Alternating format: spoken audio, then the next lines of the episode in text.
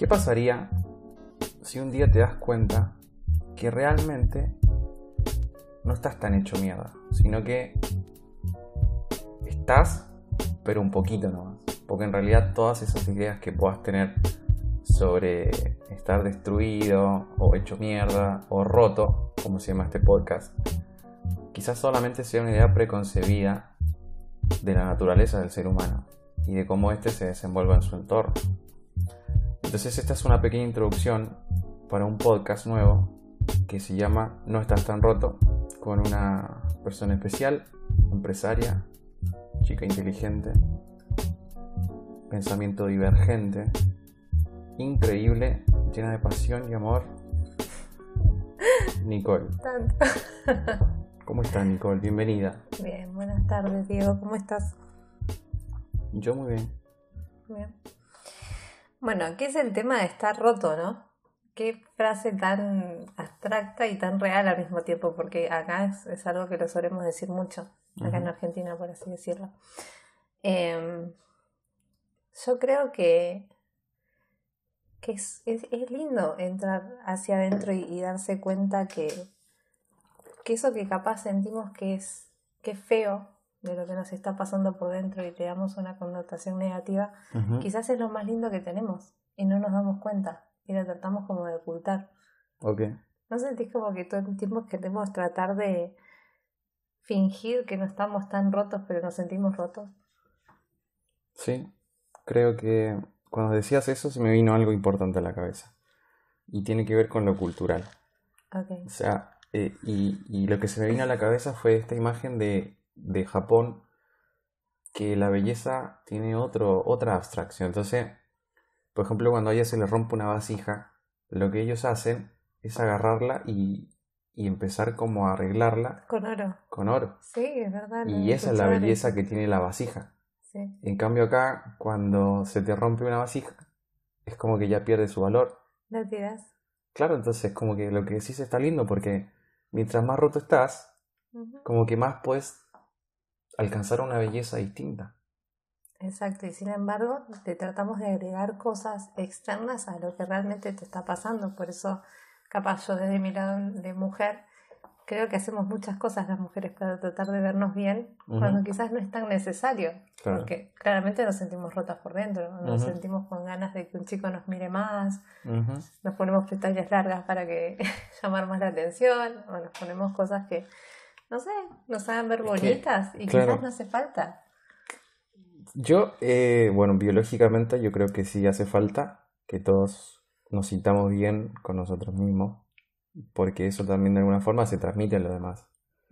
Pero también tenemos esta visión donde empezamos a compararnos con otras personas que tienen un valor social más alto que el nuestro. Cuando hablo de valor social me refiero a todas esas características que te hacen ser quizás más atractivo o más valioso que otra persona más común. Entonces, eh, a mí me gusta tu visión de las cosas porque al, dedicarte a, a esto del, del crecimiento personal, de alguna forma, y con, porque Nicole también tiene una marca de ropa bastante importante, también tiene esta filosofía de, de, de- aceptarse a uno mismo y, y empezar desde, desde ahí, digamos, no desde una visión de cómo tienes que ser. Exacto, y, y vos no pensás, Diego, que, que no es súper lindo que esa oscuridad o esos miedos que tenemos adentro es lo más lindo que tenemos y que de alguna manera es lo que la gente está esperando de nosotros, esa autenticidad, el poder decir, sí, hoy tengo miedo, hoy, hoy no me quiero poner este jean porque no me siento tan bonita, o hoy tengo miedo que mi pareja me deje, Claro. Hoy tengo miedo de expresar más sentimientos porque tengo miedo que el otro no me escuche o no me quiera. ¿Qué pasaría si en vez de esconder todo eso, toda esa oscuridad interna que yo llamo ego, de alguna manera que siempre lo hablamos nosotros, eh, la explayamos afuera y dejamos que sea? Y no tratamos de competir con eso. No tratamos de ocultarlo. No tratamos de, fingir que somos algo que no somos, solamente por agradar al resto. ¿Por qué no admitir lo que te está pasando? Es que justamente yo soy una de esas personas que, que venía lidiando con este tipo de cosas hace años.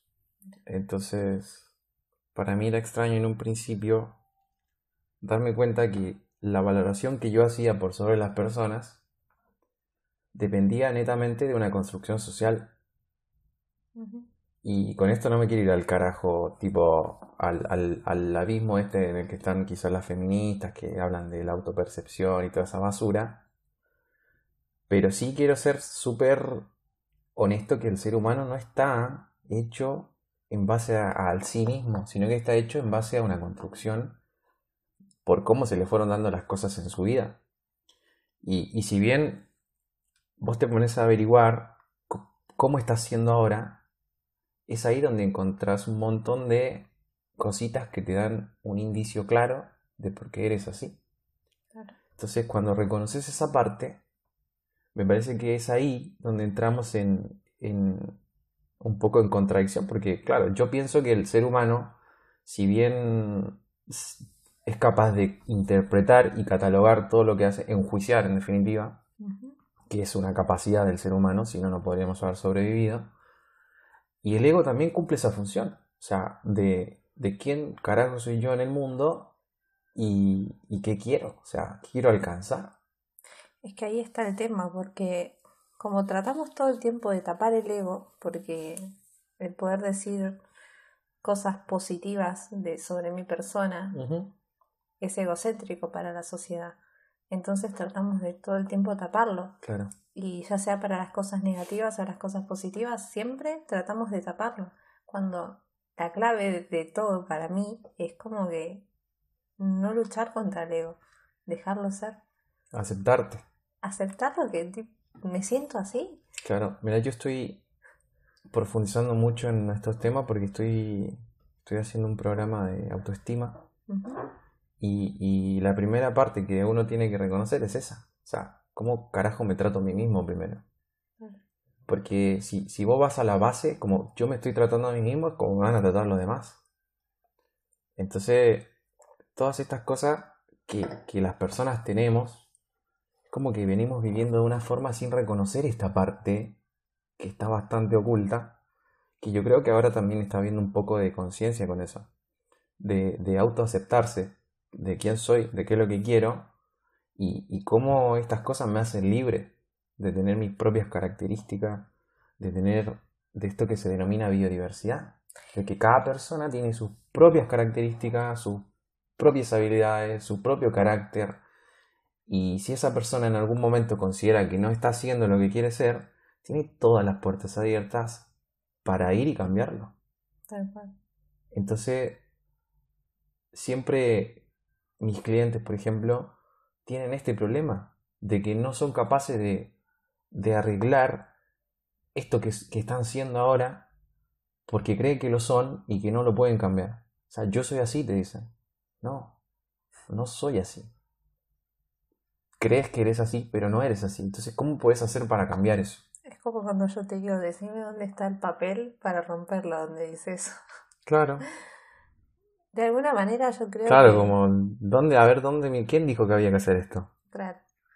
Yo creo que también de, en, algún, en algún lugar si nosotros no tratáramos todo el tiempo de tapar lo que nos pasa o tapar el ego y no luchar contra eso, seríamos mucho más libres. Y algo que, un concepto que aprendí muy bien de vos es el tema de estar presente. De, o sea, en algún momento de tu día te das cuenta que, por ejemplo, ahora estamos tomando una copa de vino. O sea, estás tomando una copa de vino y estás hablando con alguien. Puedes decir groserías, igual. ¿Mm? Que puedes decir groserías si quieres. Pero eh, estás presente, o sea, te está pasando, estás utilizando tus sentidos para reconocer lo que te está pasando en el momento. ¿Y por qué no hacer lo mismo con el ego? Es que, es que cuando hablas de ego me parece re abstracto, ¿no? Es que es algo abstracto, porque me parece que el ego es parte del ser humano, intrínseco, y es necesario para sobrevivir. Debe ser una herramienta para sobrevivir más que nada. Por eso es que hay que reconocerlo. Pero eliminarlo me parece que no tiene mucho sentido. Yo no digo eliminarlo, yo digo de reconocerlo y admitirlo, pero la gente no lo admite porque piensa que socialmente está mal. Por ejemplo, cuando yo te digo, no sé, qué linda remera. Ah, no, no, no es tan linda. Es como que tratamos siempre de minimizarnos para que el otro no nos vea como egocéntricos, cuando eso es lo más lindo que nos puede pasar. Esa oscuridad que tiene el, egocentrismo de las personas es lo que todo el mundo quiere ver, es lo más atractivo que tenemos. A mí me pasó algo con eso. Yo soy practitioner de dinámicas sociales hace más de ocho años. Y en uno de estos muchos textos que uno lee sobre eso, de style o mystery, tipo toda teoría de seducción, vos te enterás que una muy buena respuesta cuando alguien te hace un elogio de ese tipo es gracias. Ni más ni menos. O sea, no tenés por qué cualificarte, que entre comillas sería como dar una pequeña explicación de por qué te pusiste esa remera. Y eso denota a una persona quizás con una autoestima un poquito más baja. O quizás una persona un poco modesta. Porque yo conozco personas que te responden, no, no es tanto, vos te ves más fachero. Por el argentino es así. A mí por eso me gusta el argentino. Tiene ese tipo de respuestas que son como que te sorprende, porque en Chile la gente, en vez de decirte que te ves bien, te dice que te ves mal. O sea, como que te dice, ¿sabes qué? No sobresalgas mucho. Quédate ahí abajito como yo. Entonces cuando tú vas en contra de todo eso, te expones a la crítica. Y, y tienes dos caminos. O sea, la crítica te hace mierda porque eres como eres. O la crítica te construye como una persona valiosa en la cual vos tienes la capacidad de hacer lo que se te canta el culo. Que es básicamente lo que yo le digo a todos. O sea, pero a ver, ¿por qué, por qué creemos que, que las cosas tienen que ser así? Sí, a ver, ¿quién dijo que se tenía que hacer esto así? O sea, esto tiene que pasar por una decisión mía y yo después veo si es, válida para mí o no. Probablemente te sientas incómodo al principio con tomar decisiones respecto a tu persona o a cómo te estás vistiendo o a cómo quieres ser o cómo quieres hablar. Pero no importa si alguien te dice, ¿sabes qué? Ayer eras re tímido y ahora no. ¿Y qué problema hay? Si ahora quiero ser hablador, charlatán, gritar. Entonces, ¿quién te prohíbe hacer un montón de cosas que vos sí te estás prohibiendo? Es que ahí ¿Entendés que eres vos mismo el que te está poniendo, se está autolimitando por creencias que sociales, que se denominan condicionamientos sociales, que es fundamental sacarlos de tu vida lo antes posible, porque eso es lo que de alguna forma te frena. Y, y es importante que las personas den ese paso. Tipo, a ver, ¿Te acuerdas que hablábamos hace un rato de los haters? ¿Para qué es un hater? Un hueón, un tipo, una persona que cuando ve algo en redes sociales le molesta y lo comenta. Con un comentario negativo, obviamente. Pero ¿de qué, qué denota ese comentario negativo? ¿Que lo que estás haciendo tú está mal o lo que él siente con respecto a ti está mal? Entonces, ¿de quién es el dolor? Del hater, no de la persona que está a la que le está comentando. Entonces, cuando entras en este, en este mar de posibilidades, te das cuenta de dos cosas. Que el ser humano lo único que hace es interpretar lo que va viendo. Y ahí entran tipo las funciones básicas del lenguaje y te das cuenta cómo funciona todo. Es que yo creo que sabes que una de, de las razones por la cual tapamos esto que nos pasa, de por ejemplo, yendo al tema inicial de de la historia que te contás de porque es una historia para mí. Cuando uno dice estoy roto, te estás contando. Es un relato de tu percepción, de lo que te está pasando, que no tiene que ver quizás con la realidad. Es cómo te sentís y es válido también. Pero también eh, de alguna manera nos da como miedo rascar en nuestro interior. Hacerse cargo, ¿sabes que sacar de los casilleros de lo que debería ser es hacerte cargo de lo que te está pasando?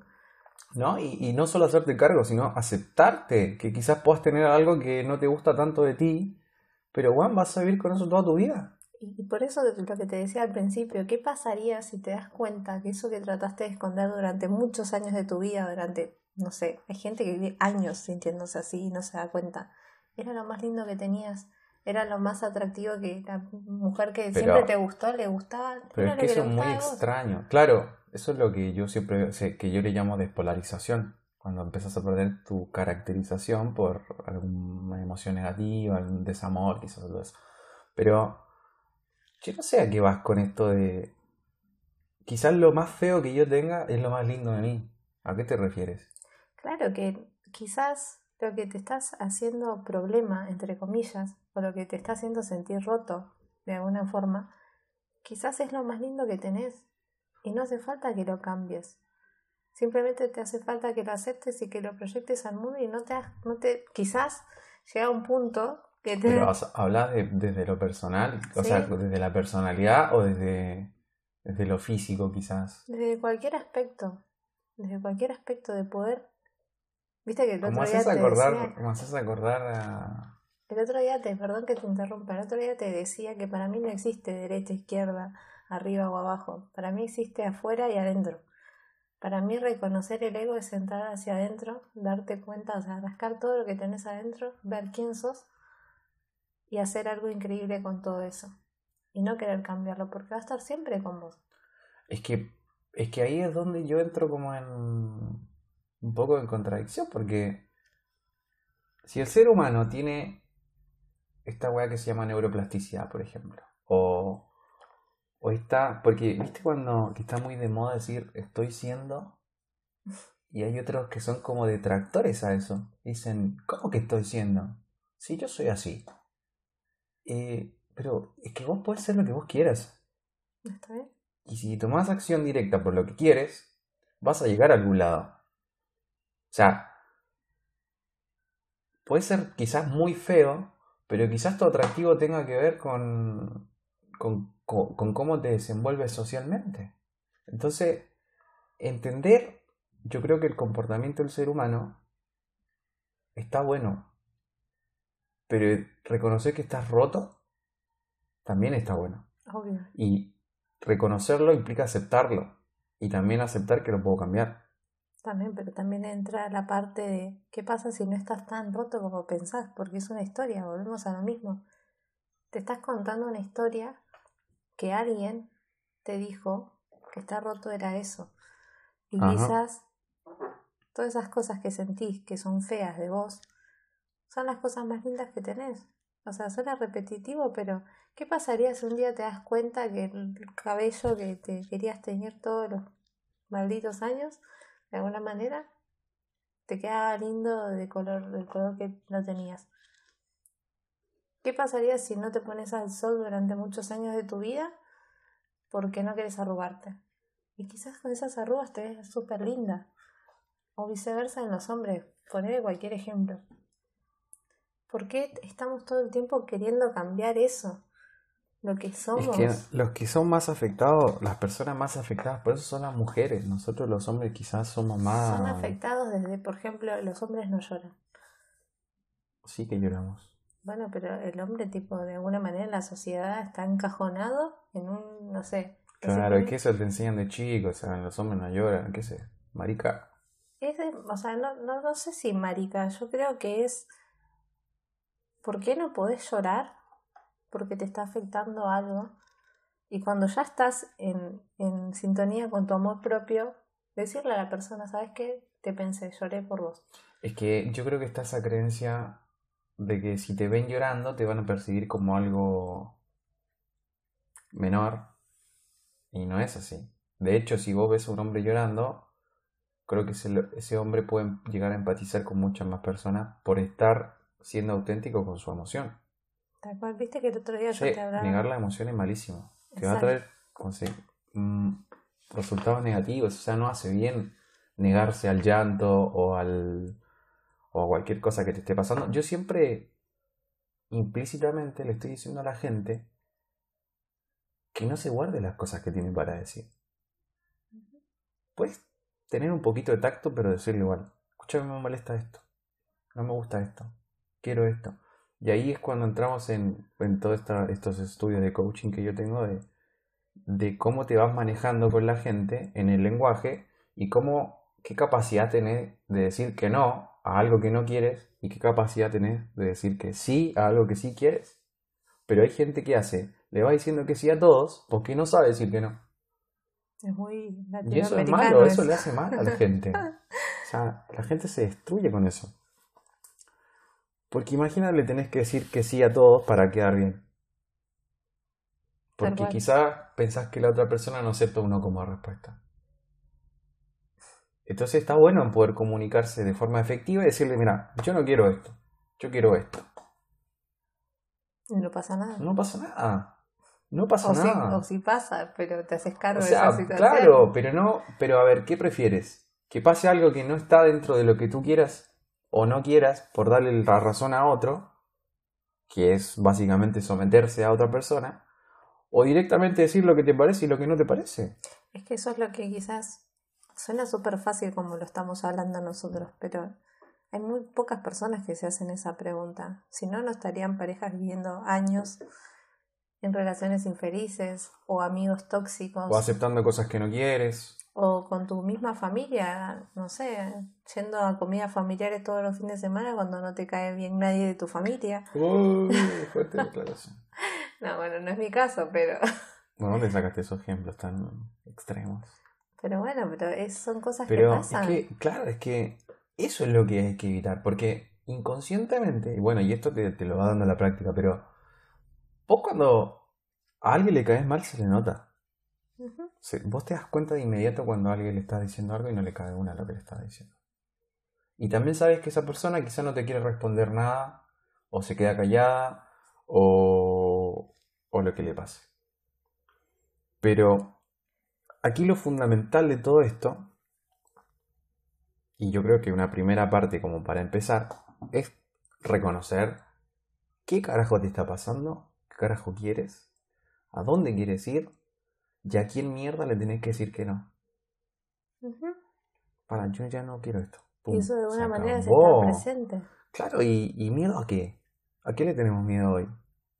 Vivimos como asustados. O sea, es como esta... No me quiero meter en el tema porque es complejo, pero...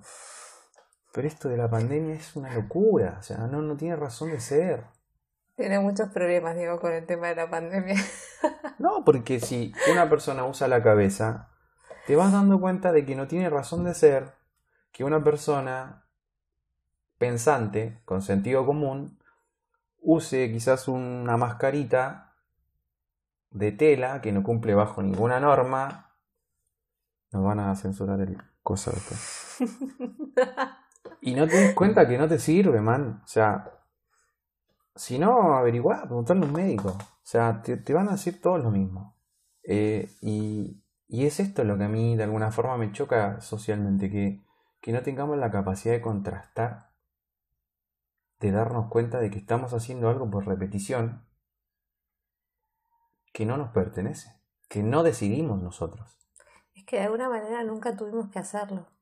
Pero pasa ahora, que ahora las cosas se pusieron diferentes. Y, que ahora es necesario. Y ahora hay todo un despertar en todas las personas, si te das cuenta. Yo creo que el mundo va a tornar a, a- a cambiar radicalmente en muchos aspectos, pero sin irnos tan a ese tema, eh, yo creo que también, volviendo al tema de los haters, por ejemplo, nosotros ahora estamos haciendo este podcast de Podcast. Perdón, no me sale. Eh, de, y si no estás tan roto, Le bajas el perfil al podcast y decís podcast. no sé, no me sale. Siempre tengo problemas para pronunciarlo. y siempre me corregís.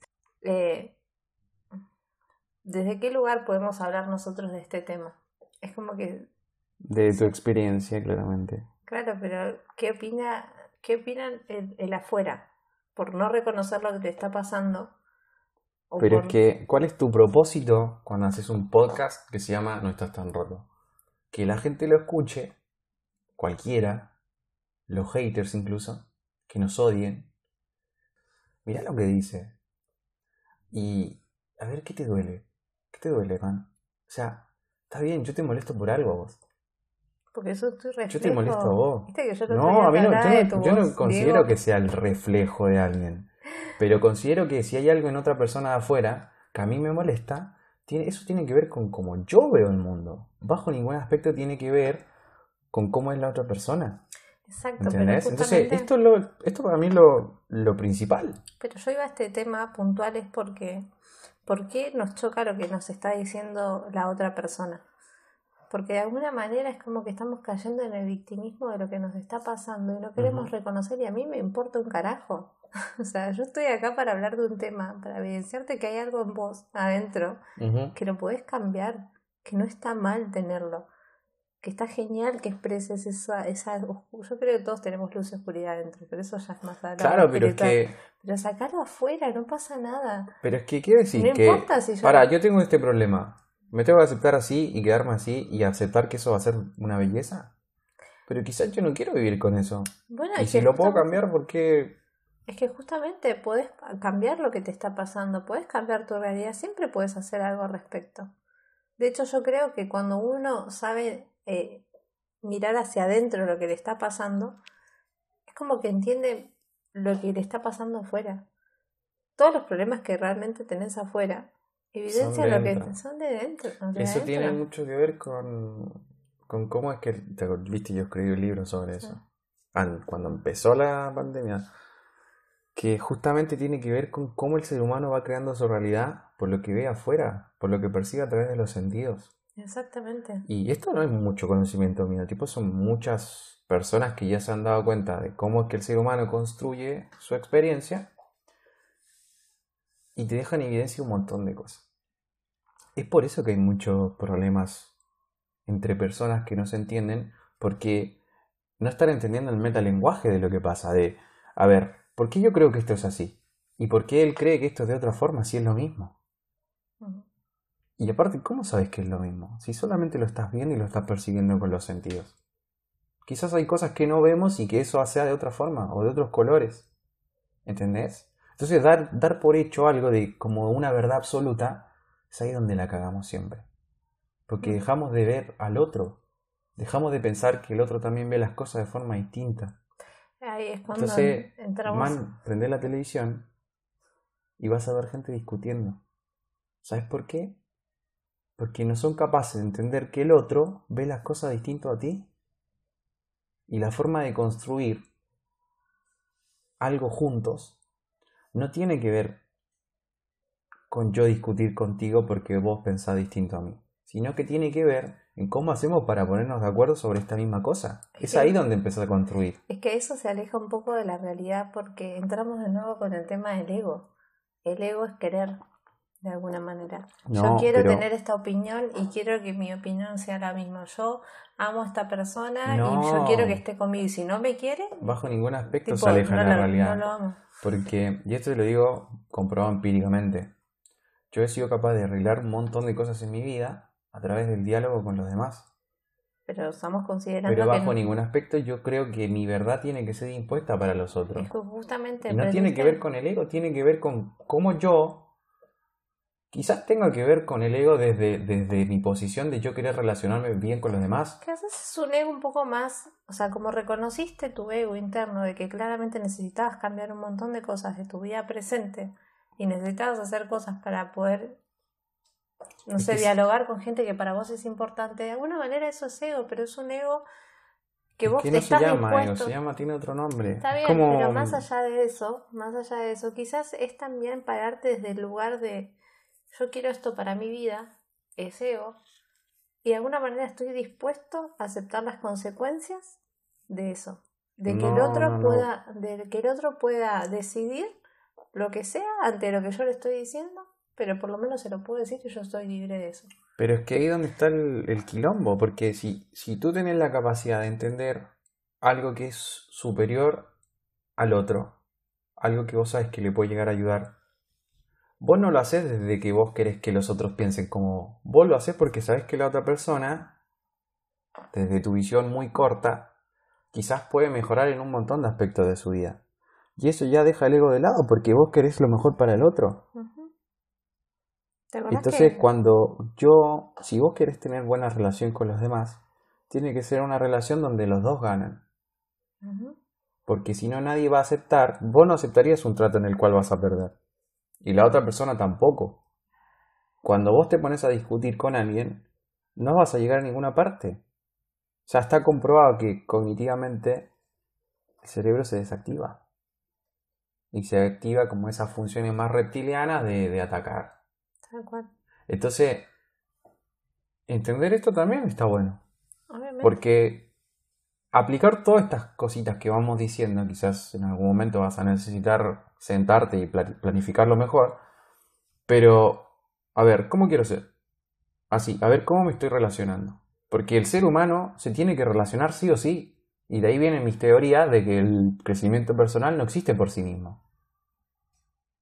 Se llamaría crecimiento personal si yo estuviese en una isla y evaluara mis, mis crecimientos yo solo.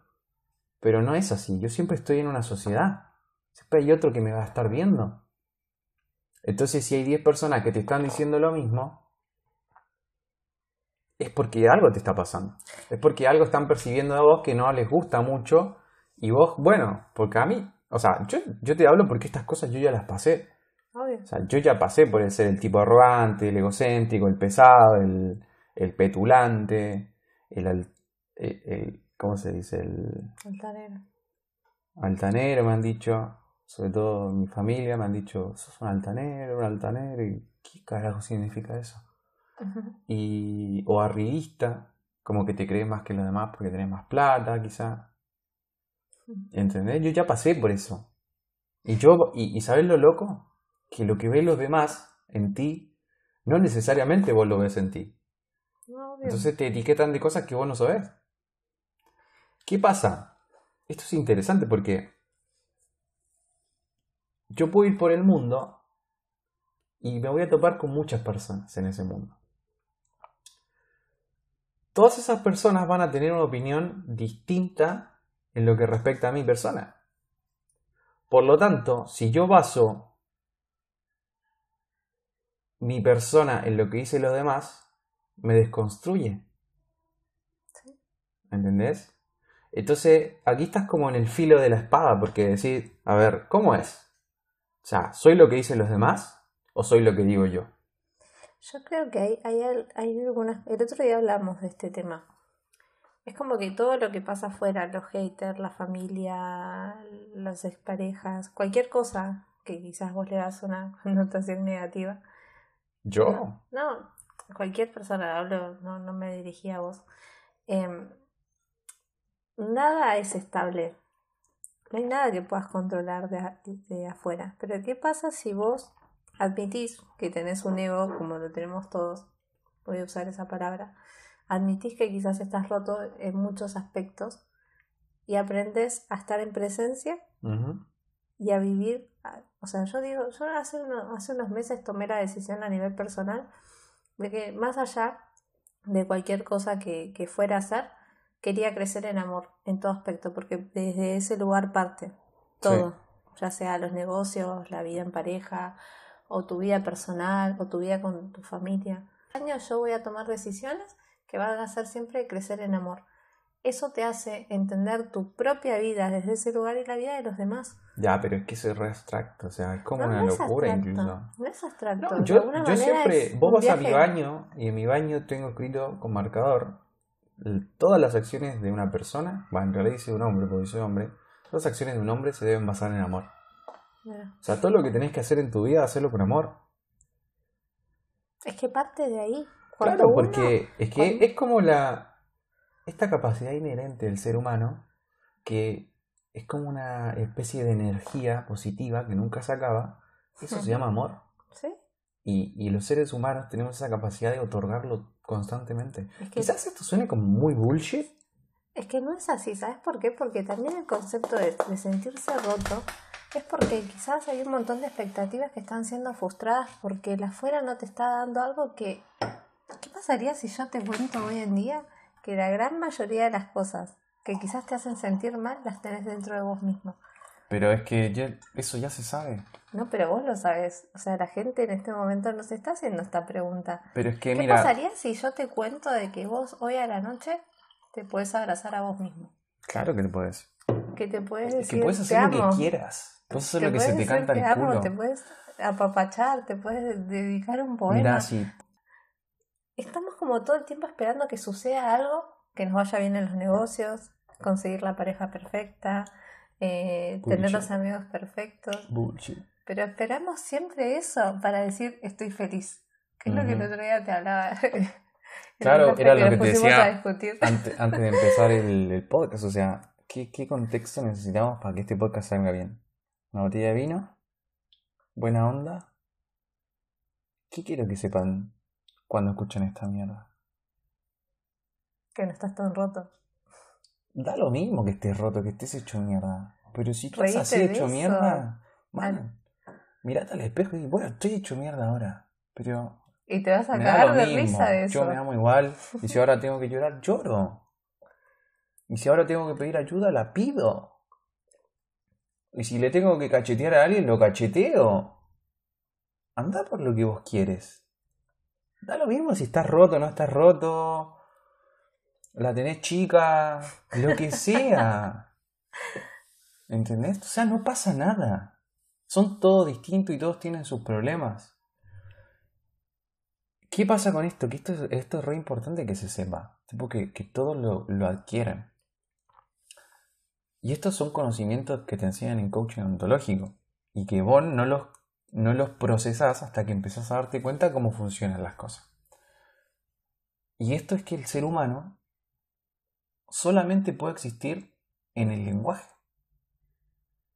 ¿Entendés? ¿Entendés la locura que estamos diciendo? O sea, existir en el lenguaje, ¿qué significa?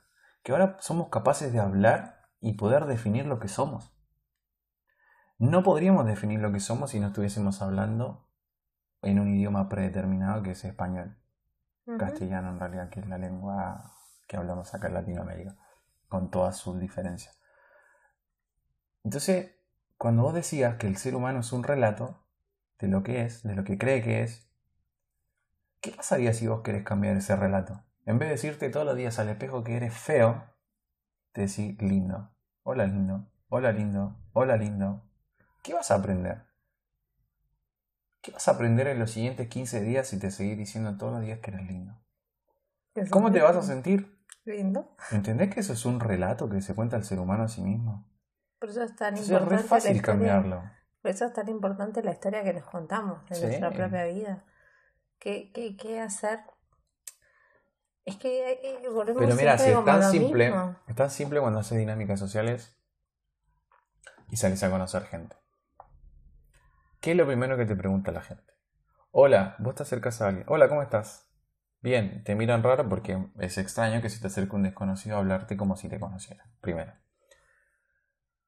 Segundo, ¿qué carajo, man, y, y vos? ¿Quién eres? Diego. ¿Y tú? No, yo soy tal. ¿Y, a qué te dedicas? No, trabajo de tal cosa. Para, para, para. ¿A qué te dedicas? ¿Qué te gusta hacer? No me refiero a en qué trabajas. Pero probablemente tu trabajo no te guste. Para empezar. Y te quedan mirando como, ¿y este de dónde salió?